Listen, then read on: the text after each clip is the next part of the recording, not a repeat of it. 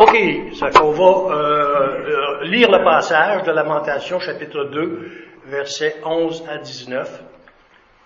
Euh, on lit le passage et après, on va faire une brève révision de ce qu'on a vu la semaine dernière et on va continuer là où on était rendu. Alors, je, je, lis le passage à partir du verset 11 dans Lamentation, chapitre 2. Mes yeux se consument dans les larmes, mes entrailles bouillonne. Ma bile se répand sur la terre à cause du désastre de la ville, de la fille de mon peuple. Des enfants et des nourrissons en défaillance dans les rues de la ville. Ils disaient à leur mère, Où y a-t-il du blé et du vin? Et ils tombaient comme des blessés dans les rues de la ville. Ils rendaient l'âme sur l'océan de leur mère. Que dois-je te dire?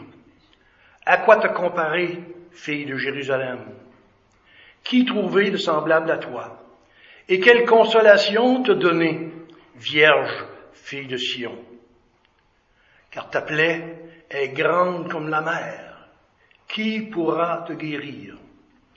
Tes prophètes ont eu pour toi des visions vaines et fausses. Ils n'ont pas mis à nu ton iniquité afin de détourner de toi la captivité. Ils t'ont donné des oracles mensongers et trompeurs. Tous les passants battent des mains sur toi. Ils sifflent. Ils secouent la tête contre la fille de Jérusalem. Est-ce là cette ville qu'on appelait une beauté parfaite, la joie de toute la terre? Tous tes ennemis ouvrent la bouche contre toi. Ils sifflent grincent des dents. Ils disent, nous l'avons englouti.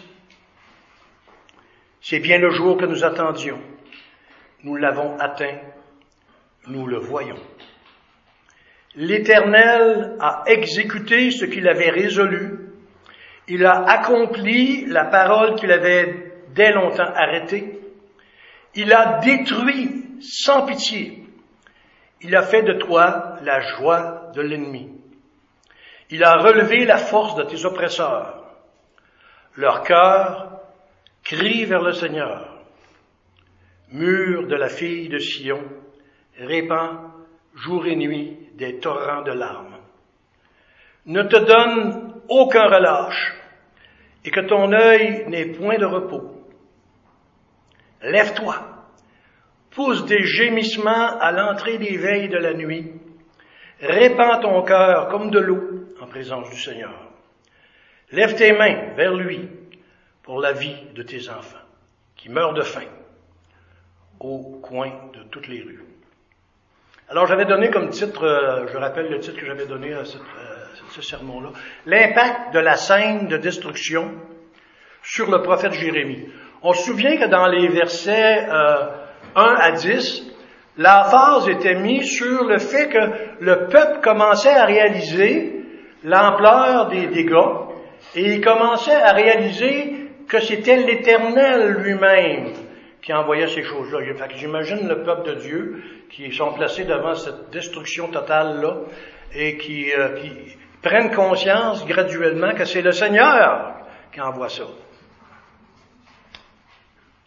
Ici, au début du verset 11, euh, ça dit mes yeux c'était les yeux de qui qu'on parle? On parle du prophète. Alors ici, on a l'impact de la scène de destruction sur le prophète Jérémie lui-même. Quand on a lu le livre de Jérémie, on sait jusqu'à quel point le peuple lui a fait des misères. On sait jusqu'à quel point Jérémie était courageux pour dénoncer les péchés du peuple. Ils lui ont fait la vie dure, comme on dit. Alors, on, on serait rendu à un endroit où ça, serait facile, ça aurait été très facile pour Jérémie de dire Ah, je vous l'avais dit, je vous l'avais dit. C'est pas ça qu'on assiste du tout. On voit que malgré les avertissements qu'il leur avait donnés, malgré qu'ils les ont mal reçus, malgré que le Seigneur a, décidé d'envoyer son jugement d'une grande sévérité, lui, au lieu de se réjouir, il dit Ah, je vous l'avais dit, je vous l'avais dit, participe à la misère de son peuple. Ici, je pense qu'il y a une leçon énorme à apprendre, nous, de regarder comment le prophète Jérémie et il a été un, un, outil de Dieu pour avertir le peuple. Le peuple s'est maintenu dans la désobéissance et dans la rébellion. Et ici, après que le jugement est tombé, et on rappelle que le jugement, c'était pas un petit jugement.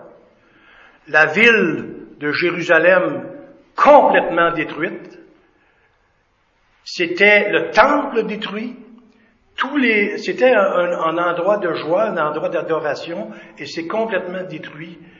Les, les, gens devaient se poser la question. Aussi, les gens qui étaient dans la ville de Jérusalem cherchaient à se pousser. Quand tu vis quelque chose d'intense comme ça, tu es porté à vouloir te pousser. Les gens se poussaient et la ville était rendue euh, déserte avec une multitude de problèmes de toutes sortes, économiques, sociales, politiques, nommez-les. Et là, on voit notre ami, notre prophète Jérémie, qui, au lieu d'avoir une attitude de je vous l'avais bien dit, a une attitude de grande compassion avec le peuple. Moi, je trouve que c'est un super de beau passage pour nous apprendre comment on, comment on se doit de réagir, même si le Seigneur a permis qu'il nous utilise comme outil pour avertir le peuple de Dieu dans certains de ses péchés, et qu'après ils sont jugés, on, on, on, ne se devrait pas de se réjouir, mais bien plutôt de participer à leur, à leur souffrance. Alors le début du verset 11, c'est vraiment, commence par les mots mes yeux. Alors ça parle du prophète Jérémie qui regarde la même chose que le peuple d'Israël et qui voit la, la, sévérité que le Seigneur a envoyée dans leur vie. Alors c'est vraiment le point de vue maintenant du prophète Jérémie, mais du prophète Jérémie euh, personnel.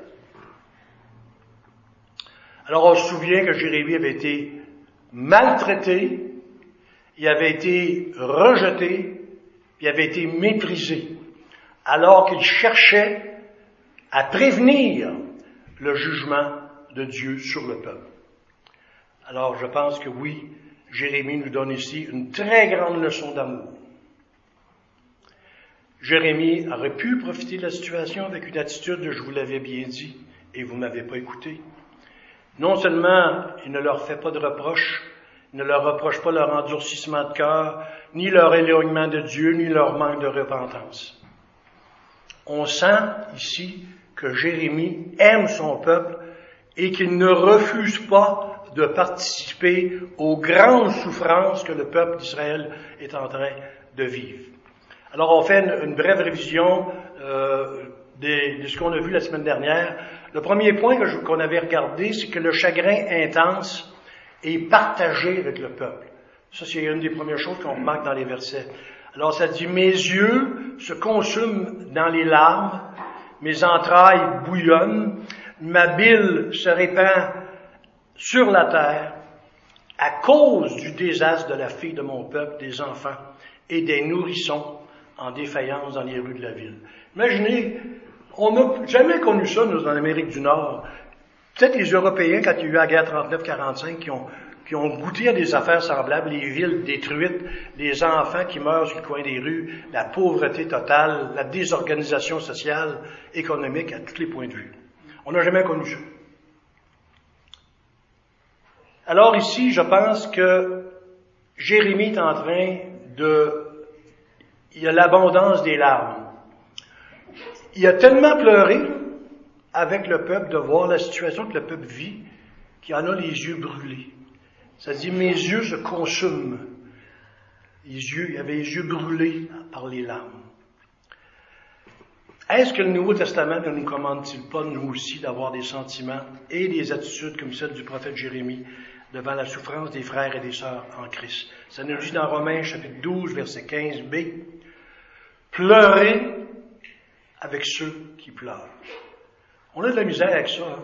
Parce que quand on, vit dans une, dans, une, congrégation, il y a des gens qui vivent des choses élevées, on dit en, bon québécois. Et souvent, euh, notre réflexe naturel, c'est de s'éloigner de ceux qui souffrent. On a peur d'eux autres, on dirait qu'on se tient loin, on ne veut pas participer. Pourtant, la Bible nous dit pleurer avec ceux qui pleurent. Faut pas chercher à éviter les situations où on voit un frère, une sœur, on se doit même de se joindre au frère et à la sœur dans le but de partager. Alors ici, on voit que Jérémie accepte de souffrir avec le peuple et qu'il fait preuve d'une grande compassion. La deuxième chose qu'il mentionne dans le verset 11, c'est vraiment le bouleversement émotif qui est transposé dans le corps. Quand on dit mes entrailles bouillonnent. Lorsque l'esprit et l'âme souffrent de façon intense, le fonctionnement normal du corps est affecté. On sait tout cela. Quand ça va pas bien, comme on dit à la planche, il n'y a rien qui fonctionne bien. La digestion, le sommeil, les dérèglements, euh, l'appétit. Alors, lui est rendu, il dit quand ses entrailles bouillonnent, il est en train de parler de cela. Lorsque des émotions d'une très grande intensité sont ressenties, le corps peut réagir par le moyen de vomissement. J'avais lu ça à un moment donné dans un livre où on disait euh, que euh, aujourd'hui on s'habitue à regarder des scènes de violence à la télévision, au cinéma, puis des fois c'est extrêmement violent. Puis c'est drôle, on est rendu au point que on aime presque ça, pour être bien franc. Hein? Et semble-t-il que dans la réalité, ça fonctionne pas comme ça. Quand vous êtes saint, vous êtes témoin d'une scène d'une grande violence, semble-t-il que la réaction normale, c'est le vomissement. Les gens qui, sont témoins d'un grand, d'un meurtre, d'une grande violence, ben, ce qu'ils font, c'est qu'ils vomissent. C'est, ça produit une réaction dans le corps. Et ensuite, il nous parle de l'observation insupportable de la souffrance inouïe des enfants et des nourrissons. Quand ça dit des enfants et des nourrissons en défaillance dans les rues de la ville. Des enfants. S'il y a quelque chose qui vient chercher notre cœur plus que ça, si on voit des enfants, disons, à partir de deux ans, trois ans, six ans, ça défaille dans les rues, ça veut dire qu'ils tombaient littéralement de faim dans les rues. Alors, quelque part, euh, ça dit un petit peu plus loin, bien entendu, ils n'ont plus de pain, ils n'ont plus, plus, de nourriture.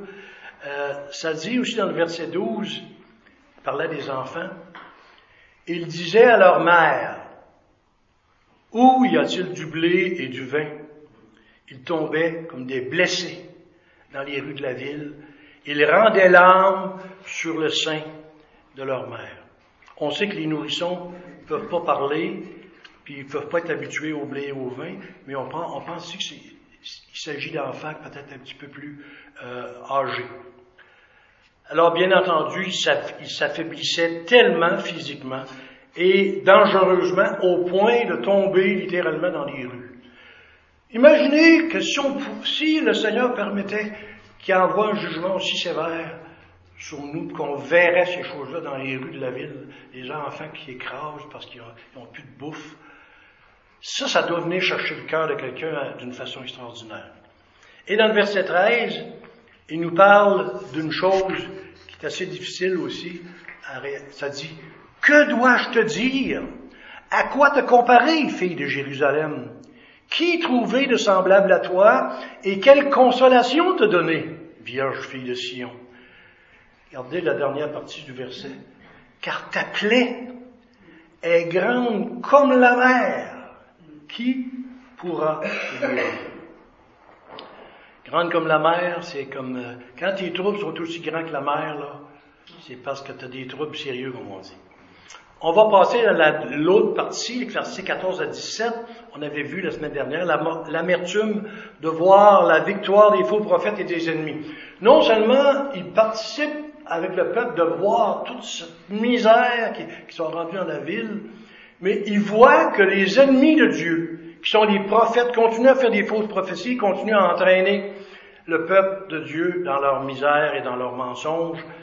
Et pour lui, le fait que les, prophètes ne dénoncent plus le péché. Il dit, tes prophètes ont pour toi des visions vaines et fausses. Ils n'ont pas mis à nu ton iniquité afin de te détourner, afin de détourner de toi la captivité ils t'ont donné des oracles mensongers trompeurs. Non seulement tu vois ça, mais tout l'aspect religieux, l'aspect biblique, l'aspect de la relation avec Dieu, ils voient que les faux prophètes ont pris la place, qu'ils sont en train d'entraîner le peuple à leur, dans leurs mensonges. Au chapitre 28 du livre de Jérémie, on a un faux prophète qui s'appelait Anania. Il avait prophétisé, lui, que le joug du roi de Babylone serait brisé. Jérémie lui avait répondu en disant, mais si un prophète prophétise la paix, c'est par l'accomplissement de ce qu'il a prophétisé qu'il sera reconnu comme véritablement envoyé par l'Éternel. Et là, est-ce que le peuple était, était conscient de ce que le roi de Babylone, le jour n'a pas été brisé? Bien au contraire, c'est eux qui ont été brisés par le roi de Babylone. Alors, le, le, le peuple peut maintenant constater qui est le vrai prophète. Les faux prophètes n'ont pas parlé au peuple de leurs péchés. Un prophète, là, c'est pas juste de, de, parler au peuple des péchés, c'est aussi de parler de la part de Dieu. Alors, il se rend compte que les prophètes qui sont là actuellement ne font pas ça. Ils ne les détournent pas de leur péché, ils n'essayent pas de les convaincre qu'ils sont dans le péché et qu'ils se devraient de se repentir et de s'éloigner versets 15 et 16. Autre chose, non seulement tout ce malheur-là, il voit, mais aussi il se rend compte que les ennemis sont en exultation dérisoire, sont en train de rire du peuple, sont en train de rire des malheurs. Si on vivait quelque chose de très intense, de très souffrant, puis qu'en plus il y aurait de vos ennemis qui viendraient vous rire en pleine face, vous verriez que c'est souffrant à peu près. C'est ça qu'il dit, tous les passants battent des mains sur toi, autrement dit, applaudissent. Ils sifflent, secouent la tête contre la fille de Jérusalem. Est-ce là cette ville qu'on appelait une beauté parfaite? C'est ça, votre Jérusalem! Tout est détruit. Ils rient de autres. Alors, la joie de toute la terre. Il l'appelait avant la joie de toute la terre. Tous tes ennemis ouvrent la bouche contre toi, ils sifflent, ils graissent des dents. Ils disent, nous l'avons englouti. C'est comme s'ils disaient, enfin, on a notre victoire sur eux autres, on les a lavés, ils sont punis. Et c'est la dernière partie du verset dit, c'est bien le jour que nous attendions. Nous l'avons atteint, nous le voyons. Ils sont contents. Ils voient la nation de Jérusalem complètement détruite. Est-ce qu'eux, ils croient que c'est eux l'auteur de tout cela? Tandis que l'Éternel est en train de leur faire comprendre que l'auteur de tout cela, c'est pas les ennemis, c'est l'Éternel lui-même. Ça, c'est un aspect, moi, le livre Lamentation, je l'aime pour ça, parce que c'est un livre qui n'hésite pas à nous présenter les vérités sur Dieu. Il est bon, mais il peut être sévère, et quand il l'est, on a eu à, relire Lamentation, on va voir que c'est d'une grande sévérité. Alors la ville de Jérusalem était maintenant complètement détruite. Elle était belle par sa situation, belle par ses fortifications, parce que c'est une ville forte. Euh, était belle par la nature, était belle par l'art qui, régnait dans la ville. Elle avait des bâtiments spéciaux, spacieux des palais, des tours. Tout ça, c'est rasé. Hein, quand euh, on détruisait une ville à l'époque, ça pas, on, ne disait pas que la POC, comme on dit en québécois. Alors, euh, Jérusalem était bénie pour le magnifique temple qui s'y trouvait. C'était la résidence du Dieu du ciel. Et il y avait là un culte pompeux qui était accompli. À cause de tout cela et des abondantes bénédictions de bonté accordées à ses habitants, ils avaient raison de se réjouir plus que tous les hommes. En plus, c'est de réaliser jusqu'à quel point le peuple d'Israël était une bénédiction pour les nations environnantes. Ça dit dans le psaume 48, les versets 2 à 3, L'Éternel est grand, il est l'objet de toutes les louanges dans la ville de notre Dieu sur sa montagne sainte. Belle est la colline, joie de toute la terre, la montagne de Sion. Le côté septentrional, c'est la ville du grand roi.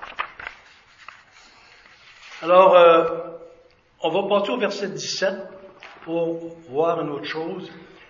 La discipline implacable du Seigneur souverain et fidèle, et qui va même jusqu'à exalter les ennemis d'Israël.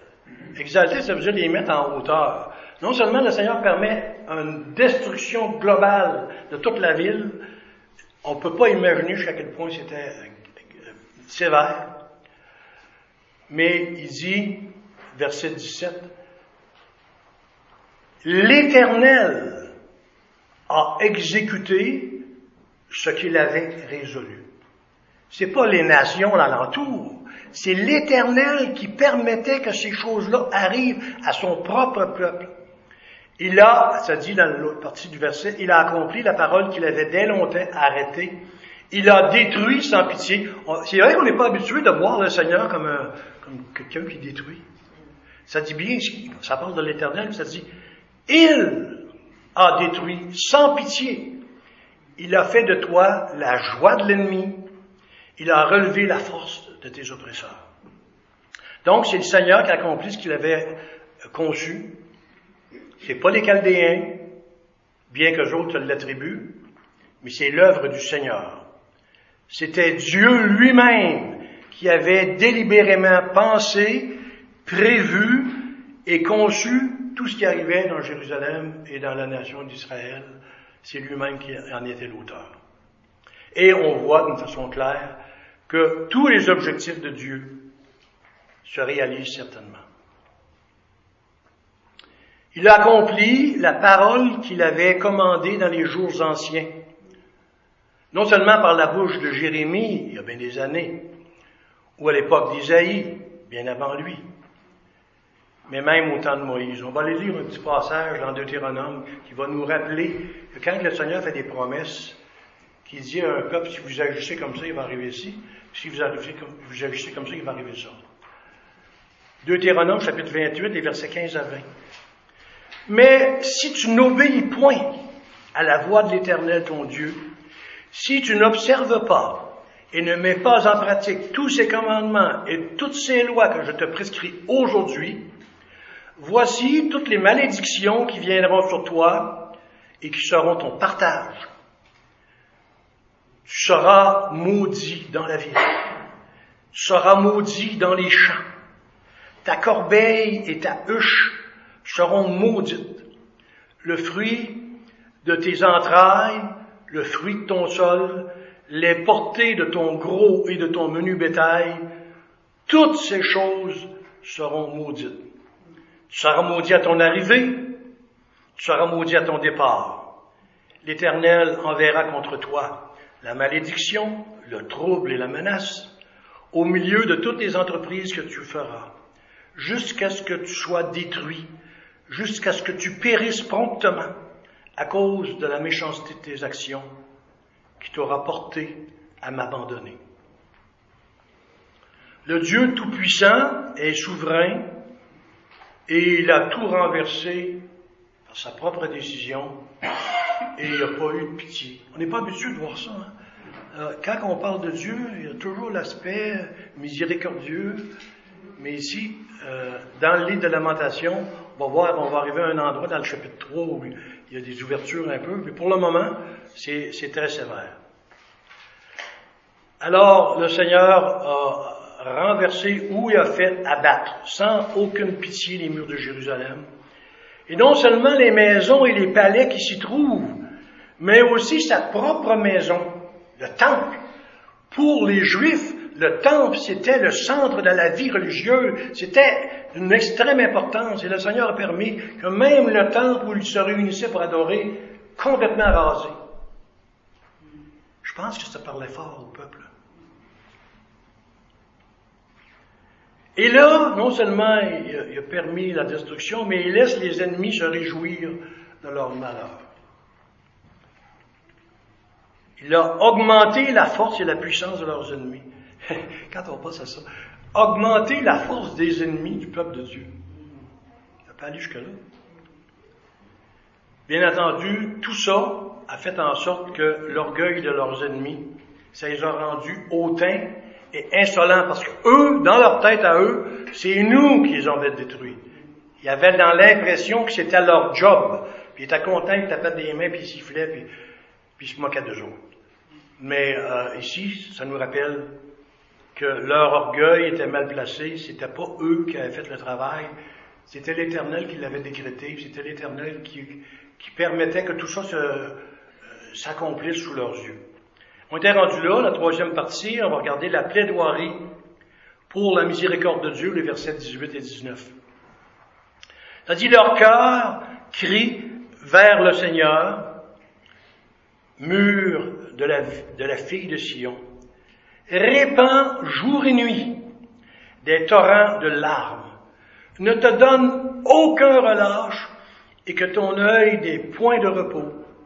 Lève-toi, pousse des gémissements à l'entrée des veilles de la nuit, répands ton cœur comme de l'eau en présence du Seigneur, lève tes mains vers lui pour la vie de tes enfants qui meurent de faim au coin de toutes les rues.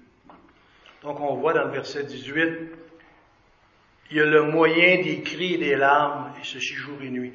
Si les gens veulent obtenir quelque chose du Seigneur et, arrêter leur état, changer leur état dans lequel ils sont, ils n'ont qu'un moyen, ça te dit, lève les yeux en haut, crie, répands-toi. Et, euh, alors, euh, lorsque les Juifs, dans leur détresse, ils ont vu les murs de la ville s'effondrer et qui ont vu tous les malheurs qui s'actualisaient dans la ville, bien sûr, ils ont crié au Seigneur pour obtenir aide et protection, que ce soit sincère ou que ce soit pas sincère. Sans aucun doute, certains Juifs commençaient à prendre conscience que c'était l'œuvre du Seigneur et qu'ils se il se repentait sincèrement, il commençait à voir la seule sortie possible de cette situation-là, c'était de s'adresser au Seigneur. Et on voit dans le verset 18b, ne te donne aucun relâche. Autrement dit, braille, braille, braille, pleure, adresse-toi au Seigneur. Pas te donner aucun relâche, ça veut dire lâche pas prise, là. Euh, insiste et que ton œil n'ait point de repos, au point de demander ces choses-là, au point que ça l'affecte même ton sommeil. Pleurez continuellement et que vos yeux ne cessent de verser des larmes.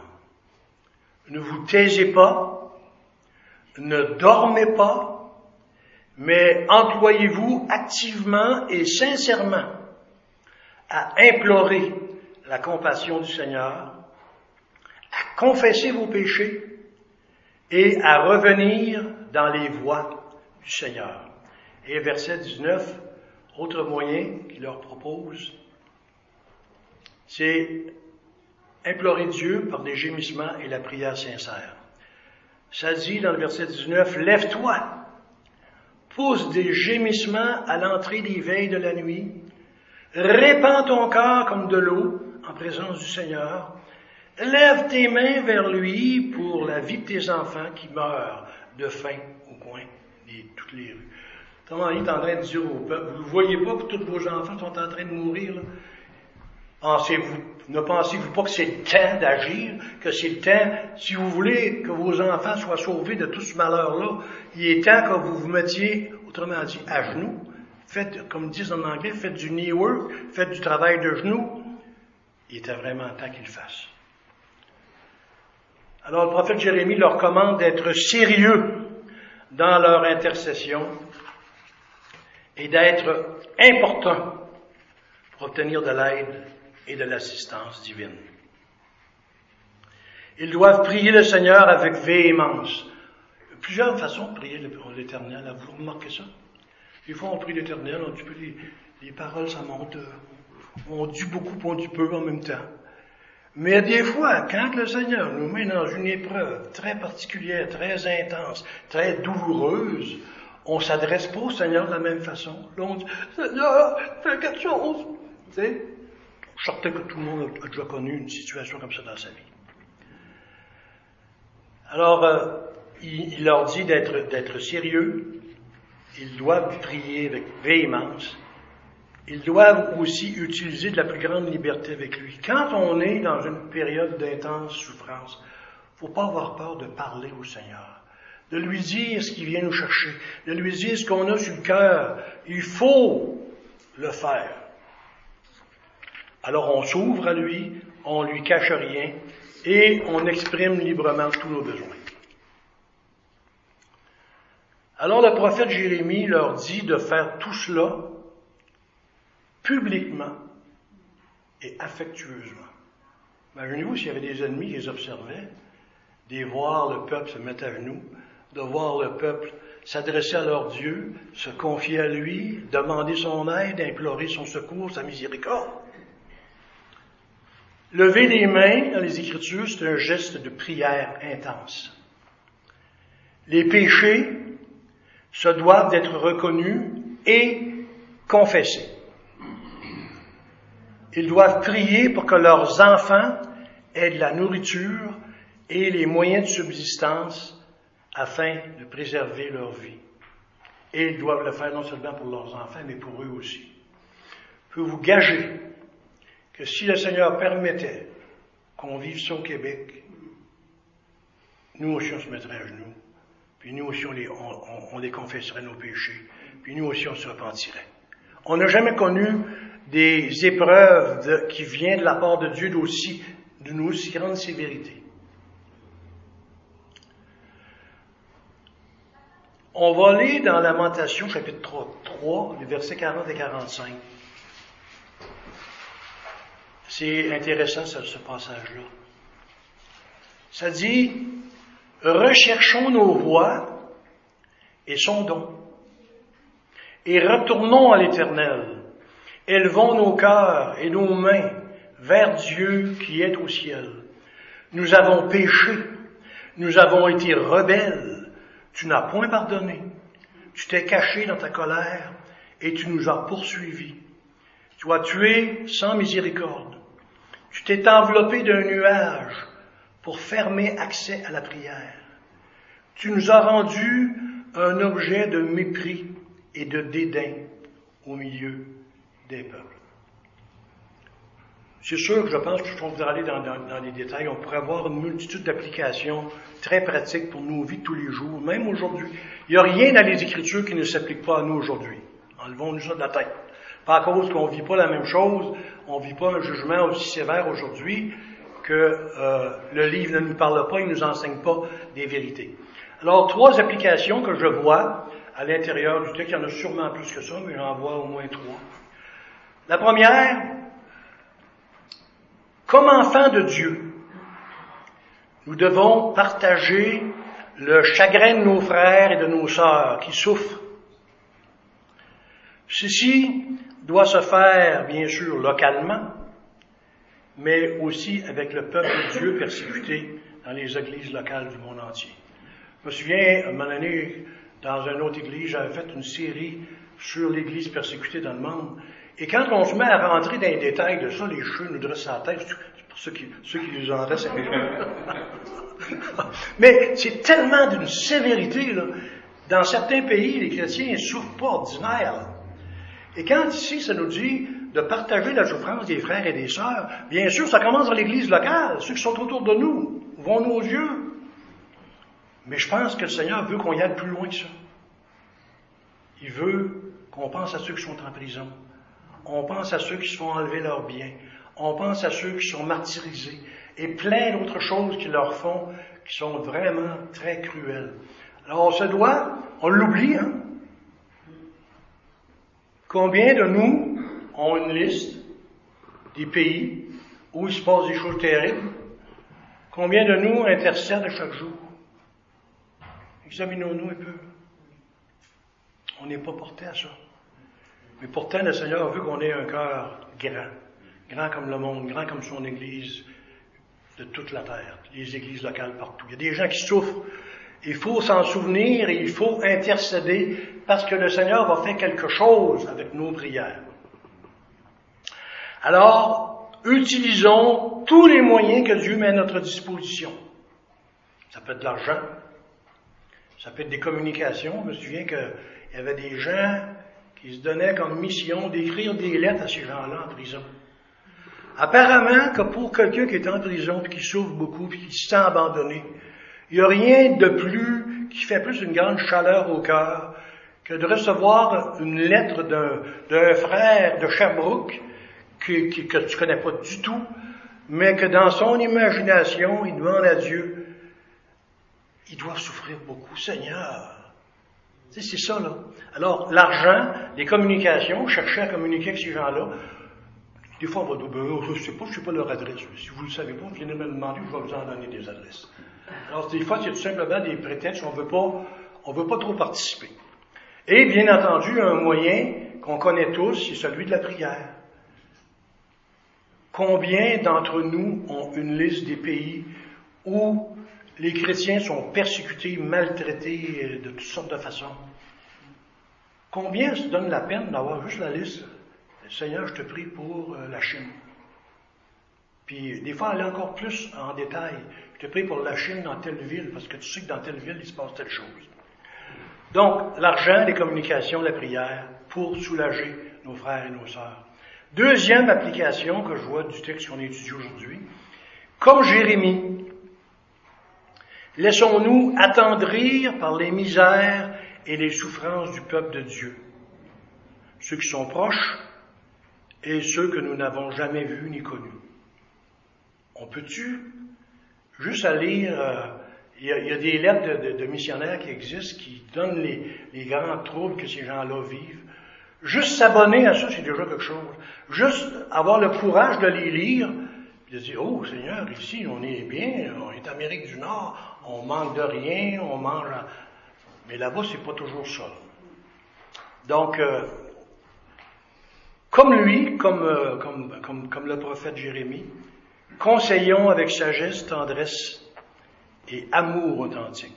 Et troisième et dernière application, plaidons auprès de Dieu avec ferveur, avec véhémence et avec persévérance pour obtenir sa compassion et sa miséricorde pour ceux qui souffrent ou qui sont maltraités. Là seulement pouvons-nous obtenir du soulagement et un retour vers ses bonnes grâces et retourner vers sa communion, notre communion avec lui. Alors, euh, que l'Éternel soit loué pour tous ses attributs. Amen. Alors, on va juste faire une prière, ensuite on fera le dernier chant. Alors, notre Dieu, notre Père, notre Roi, Bien sûr, tu nous as donné les Écritures. Chaque livre a des leçons très importantes à nous apprendre sur les autres, sur nous-mêmes, sur toi aussi. Seigneur, ouvre nos yeux pour que lorsque nous lisons les Écritures, ce ne soit pas seulement des mots alignés l'un derrière de l'autre, mais que ça, ça devienne vivant dans notre esprit. Permets, Seigneur, que nous réalisions que parfois peut user de sévérité, d'une très grande sévérité, envers ceux qui sont en rébellion contre ce que tu leur commandes de faire et qu'ils refusent de faire. Alors Seigneur, sois avec nous, ouvre notre intelligence à la compréhension des principes qui sont enseignés dans ce livre et permets que, qu'à chaque jour, nous ayons des pensées, des prières, de l'argent, des, des communications avec ceux qui souffrent, dans notre Église locale d'abord, et ensuite dans tous les endroits où, par ta providence, tu permets qu'on soit au courant de ce qui se passe de souffrance. Euh, je sais que l'Église, la, euh, l'Église, la Bible parle, ont des, des missions en Haïti, dans plusieurs pays d'Afrique. Alors Seigneur, nous prions là-bas, la, la misère est énormément grande.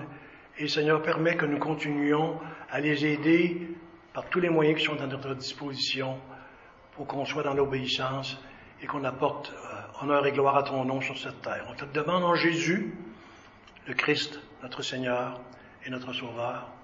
Amen.